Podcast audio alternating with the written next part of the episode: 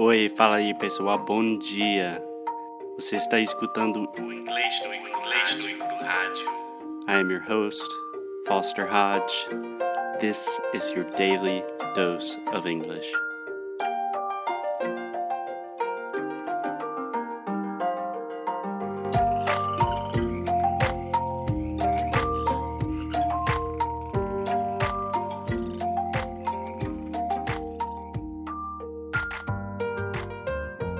Hey, what's up, guys? Foster from English no Crew. I am here with Alexia. Alexia is suffering because she just got back from a Pure Barre class. Yes, first Pure Barre class in more or less one year. Yeah. And If you want to hear about Alexia's experience with Pure Barre and how she is feeling right now, check out, I believe it is episode nine Pure Barre and Exercise from Hell. Yes, really it's all about tuck and lift. Tuck, And lift. tuck. And lift. so, Alexia, we have two interesting things about this episode today. First, we are recording outside, which is a delight, a pleasure. It's so good. Right now it's six o'clock and it's still super sunny outside. And it's amazing because this is what I call life quality. I'm going to give a um be very easy on Alexia right now. So quality of life. Damn it. Yeah, quality of life. Quality of life. Yeah. So another reason why this is a unique episode today is because we're going to talk about something that we don't talk about much on the show. it's about something that you love. Yeah, we're going to talk about politics. Yes, More specifically, we're going to talk about Trump. something that you don't love, but you love talking about it. Yeah. So when I am not on the radio, I'm not a very political person, and I always wanted English no Crew to be completely apolitical. So we do not hold judgments in one direction or the other. But I have to say, just really quick, that all of the bullshit happening on the border, Trump separating families, that is absolutely disgusting, and I never thought my home country would continue to do something like that. Um, I mean, we've done that a lot in the past, but it really it's pisses me off. It's not with to- zero tolerance the way it is right now, right? Yeah, I mean, I try to maintain some, I don't know. It's a complicated situation because I'm from the South. I'm from South Carolina, which is a state that voted 95% for Trump. Um, most people I know voted for Trump. When Trump first announced his Muslim ban, it was in uh, my home state in the capital in South Carolina. So it's a difficult issue for me. And with immigration, I do get mad. But today we're going to talk about Trump and language and not Trump and politics. Okay? Okie dokie. so if I get too mad, just stop me. Okay. So, Alexia, I think a good place to start is with the pronunciation of Trump. His name. Yeah. So, the most interesting thing here for me is the TR sound in English is totally different from the TR sound in Portuguese. Yes. You know? Okay. So, give me a TR word in Portuguese. Trabalho. Exactly. Or like tres. So to make that sound, which is a difficult sound for me, you are putting your tongue right behind your teeth, and it's really in. Uh, it's more of a T sound, right? Mm-hmm. But the TR sound in English normally makes what I would call the CH sound. So it's the same sound as like Chiago, right?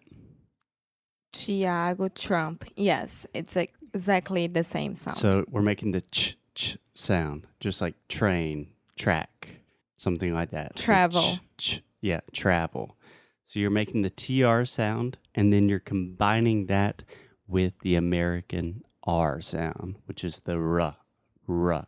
If you're having trouble with this sound, you can put a vowel in between this, and you can say churump, Trump. churump.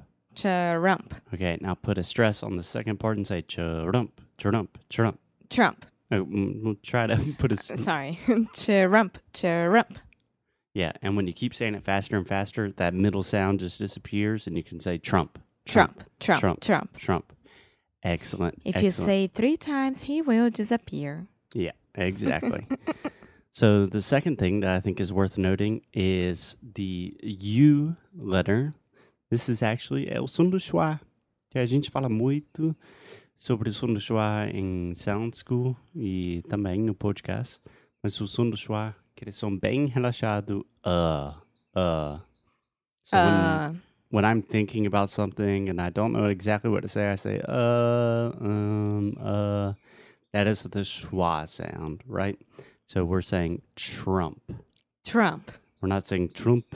We're not saying, what do you think about Donald Trump? Ou oh, It's Trump. Trump. Trump. Trump. Exactly. And then finally, there is no vogal de. So you don't want to say the E at the end. The last sound is the P sound, the P. So we're saying Trump. Trump. Perfect. Does that make sense? Yes. So can you say his entire name? Trump. Trump. Donald Trump. Yeah. And Donald, the first sound Donald. is ah ah Donald. Most people want to say, most of my students want to say Donald, but it's da, just like prato chato. Donald Trump. Donald Trump. Donald Trump. Donald Trump. Yes, the devil. I'm just kidding. So another thing that Donald Trump is super famous for, probably his most famous phrase is "Make America Great Again." It doesn't make sense, this uh, uh, phrase at all to me. Just a side note right now. Because when was America not great? Yeah. There are plenty of examples of when America has done terrible things. But with him, it's worse. That's why it, it makes no, no sense for me. Exactly. Yeah, there are a lot of funny videos with like interviews and Jimmy Kimmel and Jimmy Fallon, all the late night shows where they ask Trump voters like tell me when when was America great? And they say like, I don't know, after World War II when we defeated the Nazis. They're like, "Oh yeah, when America was completely segregated, women didn't have the right to vote." And they're like, "Yes. Yes, that's what I'm talking about." yeah. So we're this trying is my only comment about it. Yeah, we're trying not to be too political, but let's look at this linguistically. So, make, a lot of my students would say make you with the vogal de apoio. So, the E is silent. So, just think the A sound, just like day. So, you say make. Make. Perfect. Perfect. Now, can you say the name of the country in which you are in now? United States of America. America. America. Exactly. So listen carefully. I'm not saying America. it is the schwa in the beginning, at the end. America. America. Exactly. So a super lazy, relaxed sound. If you're having trouble with this, just try to relax your throat, relax your lips, and just say America. America. Perfect. Perfect. Great. Again, we have the A sound, just like eu dei dinheiro para alguém. So great. Great. And you don't want to say great, Great. just great. Exactly. And then again. Again. So again, the first sound in again é o som do Schwa. again. Again. That super lazy, relaxed sound. Does that make sense? Yes. Make America great again. Cool. So can you say his name? Donald Trump. It's like Lord Voldemort, like the one who must not be named. So, Donald Trump, make America great again.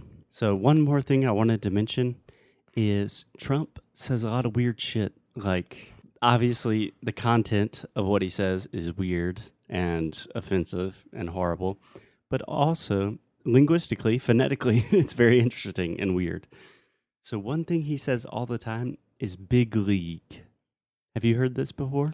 I, I never, uh, of course, I heard big league, but not him saying that.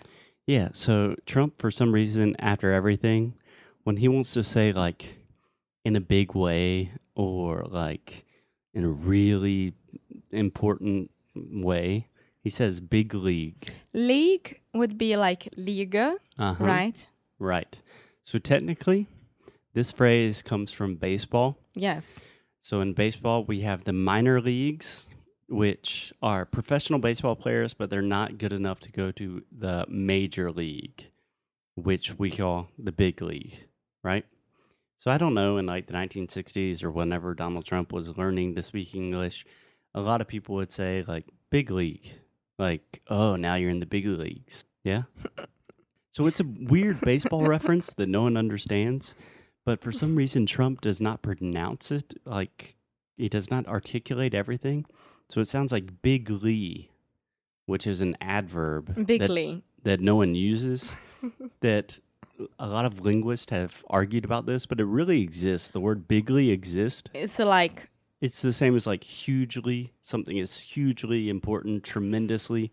You could say bigly important. No one says that but there are i was looking online and there are like recordings with the exact like ups and downs of the intonation of trump. Like is he saying big lee or big league? And then finally a lot of linguists decided he's saying big league. And then trump had to say like oh yeah i'm saying big league. And we're gonna crush china big league. So it's weird. I never knew that. Yeah, it's weird. He says a lot of weird things. So, I think a good thing for our students to practice would be if you could say Donald Trump and make America great again Mm-hmm. perfectly with a perfect accent. I don't want you to repeat that like in the streets or support that ideology, but it will help your pronunciation. It's important, of course, because It's he is the president of the United States of yeah, I America. hear it every day. Yes. Yeah. So tomorrow we're going to have a lot of really, really funny things that Trump cannot pronounce. So there are a lot of funny words that Trump simply cannot say correctly.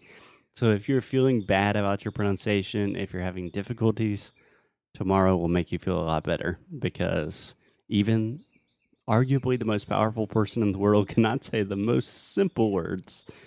So tomorrow we'll have a lot of fun with that. Okay. Okay? Perfect. Cool. Okay. So I'll see you tomorrow. See you tomorrow. Until then, keep America great. Bye. Ciao.